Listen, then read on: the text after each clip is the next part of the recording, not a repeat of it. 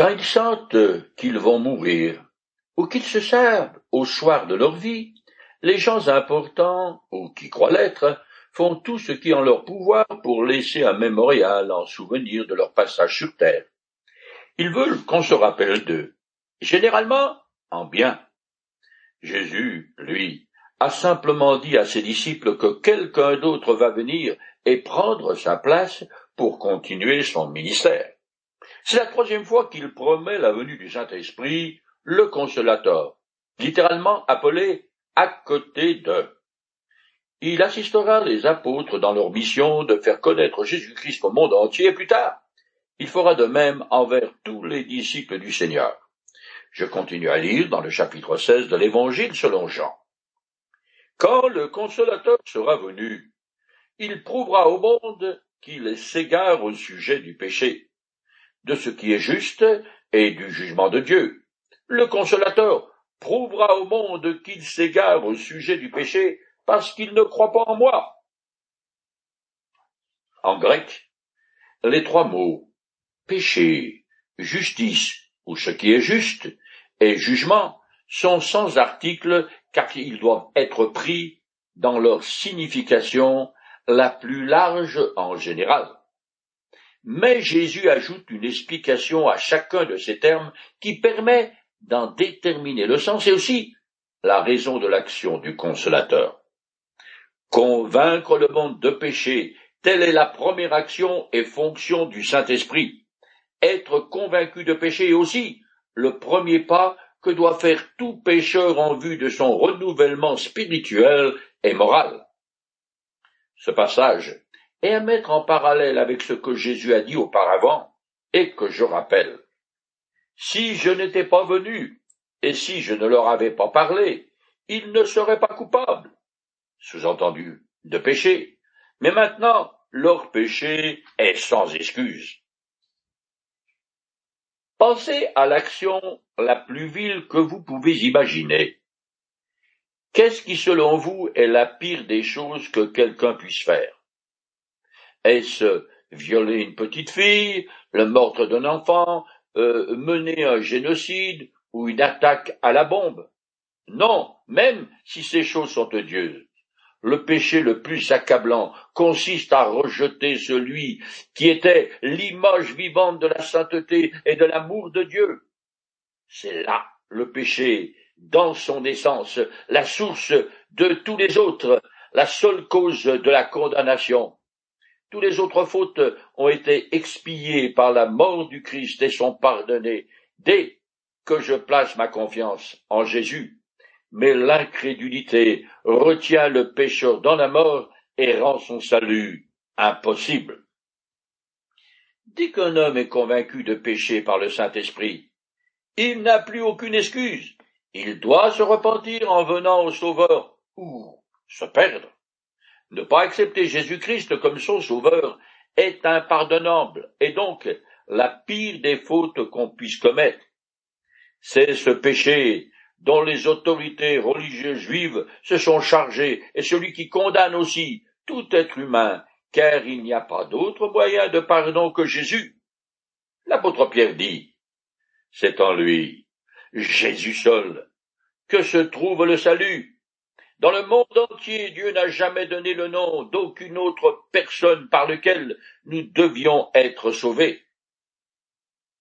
Aujourd'hui, la plupart des gens ne reconnaissent pas facilement qu'ils sont coupables aux yeux de leur Créateur.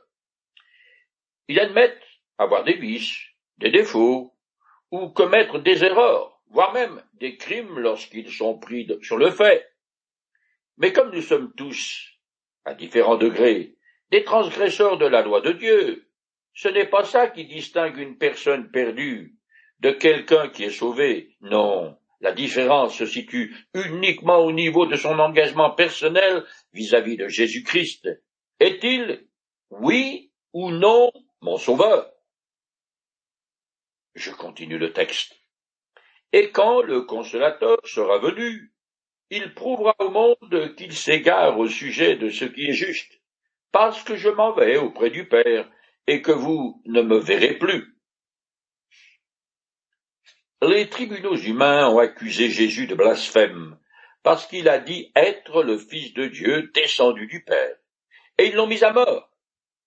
En le faisant crucifier, la nation d'Israël, les autorités religieuses en fait, se débarrassaient d'un homme qui les avait eux-mêmes mis au banc des accusés. Aux yeux des Juifs, le Christ était maudit selon l'enseignement de la loi que je cite. Si un homme qui a encouru la peine capitale pour un crime a été exécuté et pendu à un arbre, son cadavre ne devra pas rester là pendant la nuit sur l'arbre. Vous l'enlèverez le jour même, car un pendu est un objet de malédiction divine. Cependant, la résurrection du Seigneur a été la preuve incontestable qu'il est bel et bien le Seigneur Tout-Puissant qui possède la vie en lui-même, qu'il est le Messie, le Fils de Dieu et le juste serviteur de l'Éternel. Une prophétie de l'Ancien Testament annonçait que l'expiation des péchés serait accomplie par un juste. Je la lis. Mais il a plu à Dieu de le briser par la souffrance. Bien que quoi? Dieu les ait livrés sa vie en sacrifice de réparation. Il verra une descendance. Et parce que beaucoup de gens le connaîtront, mon serviteur, le juste, les déclarera justes et se chargera de leurs fautes. La résurrection de Jésus et son retour dans le royaume des cieux sont la garantie pour tous ceux qui lui font confiance qu'eux aussi seront considérés justes aux yeux de Dieu. L'apôtre Paul écrit de Jésus. Il a été livré pour nos fautes, et Dieu l'a ressuscité pour que nous soyons déclarés justes. Puisque nous avons été déclarés justes en raison de notre foi, nous sommes en paix avec Dieu grâce à notre Seigneur Jésus-Christ. Celui qui accepte Jésus comme son sauveur est acquitté de ses fautes, et son ardoise est effacée. Comme elles ont déjà été expiées sur la croix, Dieu est satisfait, et n'en parle plus. Le repentant devient donc un coupable pardonné. C'est déjà pas mal, mais insuffisant pour être reçu dans la présence du Créateur. En effet, ceux qui se tiennent devant l'Éternel doivent être non seulement sans tâche, mais également revêtus de justice. Or celle-ci comme le pardon, s'obtient aussi par le moyen de la foi en Jésus. Je m'explique. On peut comparer la justice du Christ à une robe blanche et l'état spirituel et moral de tout être humain, quel qu'il soit, à un habit crasseux, noir d'encre. Lorsque le pécheur met sa confiance en Jésus, son vêtement, qui est infect et répugnant aux yeux de Dieu, est transféré sur le Christ qu'il a expié et détruit sur la croix. En même temps, le repentant est revêtu de la robe de justice du Fils de Dieu. Il y a eu substitution de vêtements. Jésus prend mon habit crasseux et je reçois son vêtement de justice. C'est ce que veut dire le passage de l'apôtre Paul. Il a été livré pour nos fautes et Dieu l'a ressuscité pour que nous soyons déclarés justes. Jésus ne s'est pas seulement chargé de mes péchés afin de m'accorder le pardon, mais en plus, il m'a revêtu de sa justice, et cela sans demi-mesure. En effet, dès qu'un être humain place sa confiance en Jésus, Dieu le considère tout aussi parfait que son Fils, sans aucune faute, et tous aussi juste que lui. Et cela, malgré mes manquements journaliers, parce que c'est une déclaration d'ordre légal et judiciaire, dictée par la grâce de Dieu. Cela dit, si j'essaye par mes propres efforts de me rendre acceptable devant Dieu en acquérant un certain degré de sainteté, que ce soit par la pénitence ou des bonnes actions, je me prive de la grâce divine, et je n'obtiens ni pardon ni justice. Je devrais alors comparaître au jugement dernier revêtu de mon habit noir d'encre crasseux, infect et répugnant, et j'aurais à répondre de toutes les fautes que j'ai commises dans mon existence, depuis mon premier caprice. C'est ce qui explique combien est important le rôle du Saint-Esprit. D'une part, il persuade ceux qui entendent l'évangile de Jésus, et le saint et le juste, et d'autre part, qu'ils doivent l'accepter, afin de recevoir le pardon de leurs péchés et devenir justes aux yeux de Dieu. Je continue le texte. Quand le consolateur sera venu, il prouvera au monde qu'il s'égare au sujet du jugement de Dieu, parce que le dominateur de ce monde est d'ores et déjà condamné. La mort de Jésus représente un jugement, non pas le sien, mais celui du péché de l'homme, celui du système corrompu dans lequel nous vivons tous, et deuxièmement, le jugement du diable en tant que prince de ce monde. Tous les êtres humains, ainsi que Satan, ont déjà été jugés, et tels des condamnés à la peine capitale, ils attendent dans le couloir de la mort que leur sentence soit exécutée. Satan, le dominateur de ce monde en tant que système, est condamné sans appel, ce que confirme un texte du Nouveau Testament que je cite. Jésus a réduit à l'impuissance par la mort celui qui détenait le pouvoir de la mort, c'est-à-dire le diable, et pour délivrer tous ceux qui étaient réduits à l'esclavage dans leur vie durant par la peur de la mort. Il n'empêche que Satan jouit toujours d'une grande liberté, et est encore très dangereux. Les apôtres Pierre et Paul écrivent Ne vous laissez pas distraire, soyez vigilants. Votre adversaire le diable rôde autour de vous comme un lion rugissant qui cherche quelqu'un à dévorer. Revêtez-vous de l'armure de Dieu afin de pouvoir tenir ferme contre toutes les ruses du diable. Car nous n'avons pas à lutter contre des êtres de chair et de sang, mais contre les puissances, contre les autorités, contre le pouvoir de ce monde des ténèbres, et contre les esprits du mal dans le monde céleste. C'est pourquoi, endosser l'amour que Dieu donne afin de pouvoir résister aux mauvais jours, et tenir jusqu'au bout, après avoir fait tout ce qui était possible. Pour des raisons que les Écritures ne nous révèlent pas, Dieu n'a pas mis Satan hors d'état de nuire tout de suite après qu'il ait été jugé sur la croix. Cependant, sa puissance et sa domination étaient brisées, et depuis la croix, le monde sur lequel il régnait est ouvert à la prédication du salut. Chaque pécheur arraché à Satan, confirme la condamnation du prince de ce monde. Je continue le texte. J'ai encore beaucoup de choses à vous dire, mais elles sont encore trop lourdes à porter pour vous. Quand l'Esprit de vérité sera venu, il vous conduira dans la vérité tout entière, car il ne parlera pas de lui-même, mais tout ce qu'il aura entendu, il le dira, et il vous annoncera les choses à venir. Les apôtres ne comprennent toujours pas la nécessité de la mort de Jésus. De plus, toujours très primaires dans leur compréhension des réalités spirituelles, ils se soucient surtout de la position hiérarchique qu'ils occuperont dans le royaume terrestre qu'ils espèrent ne tardera pas trop. Maintenant, ils sont en état de choc et déprimés, ce qui les rend insensibles et incapables de recevoir d'autres vérités célestes de la part de Jésus. Toutes les paroles que Jésus leur dit et que nous transmet Jean le sont aussi pour notre bénéfice. Eux-mêmes ne les ont comprises que plus tard, après la Pentecôte, et grâce à l'œuvre du Saint-Esprit dans leur cœur.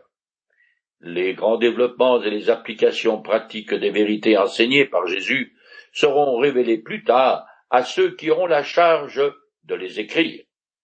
Ces enseignements encore à venir sont contenus dans les épîtres du Nouveau Testament. C'est tout ce que Jésus n'avait pu dire aux apôtres. L'Esprit deviendra en quelque sorte un autre Jésus. La vérité qui révélera sera de la même nature que celle que le Seigneur enseignait et s'inscrira dans son prolongement. C'est l'Esprit qui communiquera ce que Jésus n'a pas pu dire parce que c'était alors trop lourd à porter pour les apôtres. Comme Jésus ne parlait pas de lui-même, mais a dit ce qui lui venait de son Père. Ainsi en est-il de l'Esprit. Il complète les paroles du Christ dont il est le représentant sur terre. Ici encore, au travers des paroles de Jésus, on voit bien l'interdépendance des trois personnes de la Trinité. Ainsi le Père et Jésus disent à l'Esprit ce qu'il doit enseigner, c'est exactement ce qui est arrivé dès la Pentecôte.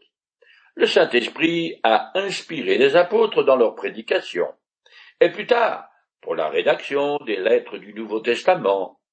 Leur ministère, jusqu'à leur mort, constitue l'accomplissement de la promesse de Jésus quand il a dit du Saint-Esprit.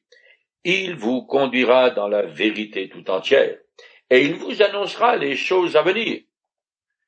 Tous les auteurs du Nouveau Testament rendent gloire et le plus grand hommage à la personne de Jésus en le présentant comme la tête de l'Église, qui est son corps sur la terre. Les épîtres expliquent aussi son présent ministère en faveur des croyants et annonce les événements à venir dans la suite des temps, dont bien sûr le retour glorieux du Christ pour établir son royaume de mille ans sur terre, qui est le millénium, mais qui sera précédé et suivi par divers jugements et la résurrection des croyants de l'Ancien Testament, ainsi que ceux qui seront morts pendant les sept années de la tribulation. Je continue le texte. Il manifestera ma gloire, mais il puisera dans ce qui est à moi, et vous l'annoncera. Tout ce que le Père possède m'appartient à moi aussi. Voilà pourquoi je vous dis qu'il puisera dans ce qui est à moi, et vous l'annoncera. Les liens les plus étroits unissent le Père, le Fils et l'Esprit. Tout ce qui est à l'un est aussi aux autres. Jésus se proclame ici encore l'égal de Dieu le Père. Comme il est sa révélation, le Logos éternel, l'image du Dieu invisible, tout ce que le Père possède appartient aussi à Jésus.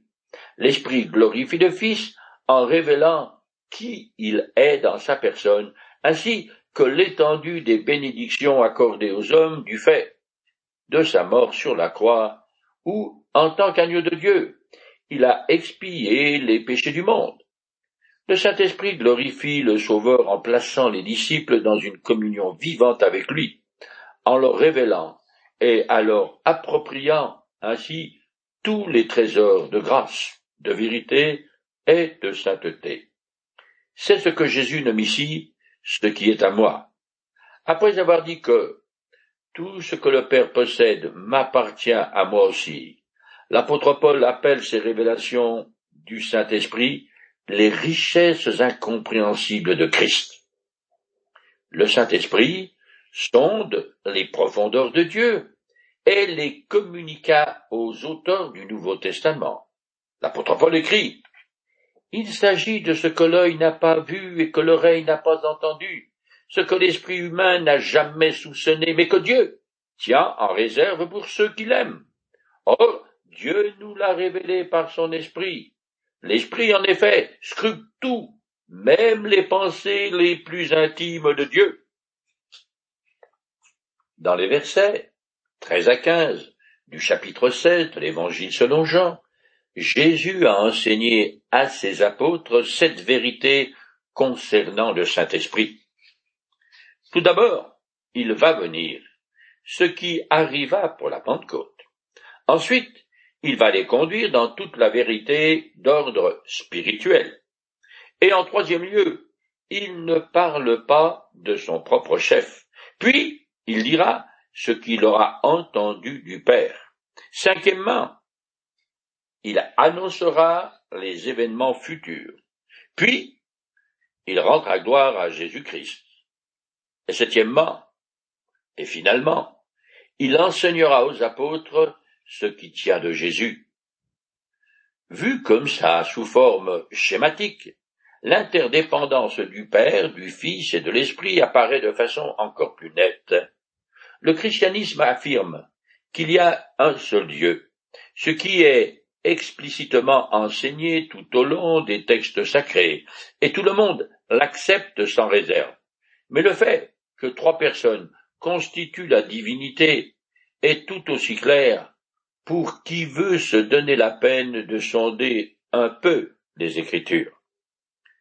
Je continue le texte. Dans peu de temps, vous ne me verrez plus, puis encore un peu de temps, et vous me reverrez. Certains de ses disciples se demandaient alors entre eux, Qu'est-ce qu'il veut nous dire par là? Dans peu de temps, vous ne me verrez plus. Encore un peu de temps, et vous me reverrez. Et aussi, lorsqu'il affirme, Je vais au Père, ils ajoutèrent, Que signifie ce peu de temps dont il parle? Nous ne voyons pas ce qu'il veut dire. Les disciples sont déroutés par les paroles de Jésus parce que, d'une part, elles sont assez énigmatiques, mais d'autre part, il leur est très difficile d'admettre la nécessité de la mort de leur maître et de l'accepter. Le temps des verbes du texte originel indique qu'ils discutent longuement entre eux. Ils ne peuvent pas réconcilier les différentes affirmations faites par le Seigneur, parce qu'ils ont du mal à croire qu'il va mourir et ressusciter pour retourner auprès du Père. Ce n'est donc pas sans impatience qu'il conclut en disant Nous ne voyons pas ce qu'il veut dire. Pourtant, dans quelques heures à peine, Jésus sera arrêté et jugé. Il sera exécuté et enseveli le lendemain, un vendredi. Mais le dimanche matin aura lieu la résurrection, puis Jésus sera encore présent sur terre pendant quarante jours. Quoique de façon intermittente. Il se remontrera dans son corps de gloire à ses disciples, dont les onze apôtres, ainsi qu'à d'autres personnes, dont beaucoup de femmes. Ce n'est qu'après coup, une fois que tous ces événements auront eu lieu, que le Saint-Esprit sera descendu sur eux, que les apôtres comprendront enfin toutes les paroles de Jésus. Je continue le texte. Jésus comprit qu'il voulait l'interroger. Il leur dit, Vous êtes en train de vous demander entre vous ce que j'ai voulu dire par ces mots. Dans peu de temps vous me verrez, encore un peu de temps et vous me reverrez. Vraiment, je vous l'assure, vous allez pleurer et vous lamenter, tandis que les hommes de ce monde jubileront. Vous serez accablés de douleur, mais votre douleur se changera en joie. En tant que fils de Dieu, Jésus se rend bien compte de la confusion qui règne parmi ses élèves. Toutefois, il ne tente pas de clarifier son enseignement, car il sait qu'avec le temps, et l'aide de l'esprit, ils finiront par tout comprendre. Cependant, il veut tout de même préciser quel sera leur état d'esprit durant ces périodes qu'il appelle dans peu de temps et encore un peu de temps. Il introduit ses prédications par vraiment, je vous l'assure, qui précède souvent une déclaration solennelle, et qu'il avait coutume de dire afin d'attirer l'attention des disciples. Dans peu de temps donc, ils auront le cœur brisé et seront dispersés dans une très grande détresse, alors que les autorités religieuses juives se réjouiront de sa mort en poussant des cris de triomphe. Mais par la suite, ce sont les apôtres qui seront transportés de joie à cause de la résurrection qui transformera la défaite apparente de Jésus en victoire éclatante. De plus, grâce au Saint-Esprit, leur joie sera encore plus grande, parce qu'ils comprendront pleinement toute la signification de la venue du Christ, de son enseignement, de sa mort, de sa résurrection et de son retour au Père glorifié. Par le Saint-Esprit, ils seront rendus capables d'écrire les épîtres du Nouveau Testament qui expliquent comment Jésus est la source du pardon et de la vie éternelle pour tous ceux qui se confient en lui. Je continue. Lorsqu'une femme accouche, elle éprouve de la douleur parce que c'est le moment. Mais à peine a-t-elle donné le jour au bébé qu'elle oublie son épreuve à cause de sa joie d'avoir mis au monde un enfant. Vous de même, vous êtes maintenant dans la douleur, mais je vous verrai de nouveau. Alors votre corps sera rempli de joie, et cette joie, personne ne pourra vous l'enlever. Jésus exprime les événements à venir, en les comparant à la naissance d'un bébé. La femme qui est sur le point d'accoucher, expérimente d'abord les douleurs vives de l'enfantement, et ensuite seulement la délivrance et la joie d'avoir mis un enfant au monde. L'image de la douleur, qui se transforme en joie, est empruntée à l'Ancien Testament, où il apparaît souvent. Jésus promet à ses disciples une joie que personne ne pourra leur ôter, et qui est renfermée dans sa parole. Je vous verrai de nouveau. Cette promesse s'est accomplie le jour de la résurrection, mais surtout à la Pentecôte, quand le Saint-Esprit est descendu sur tous les apôtres et qu'ils ont expérimenté sa plénitude.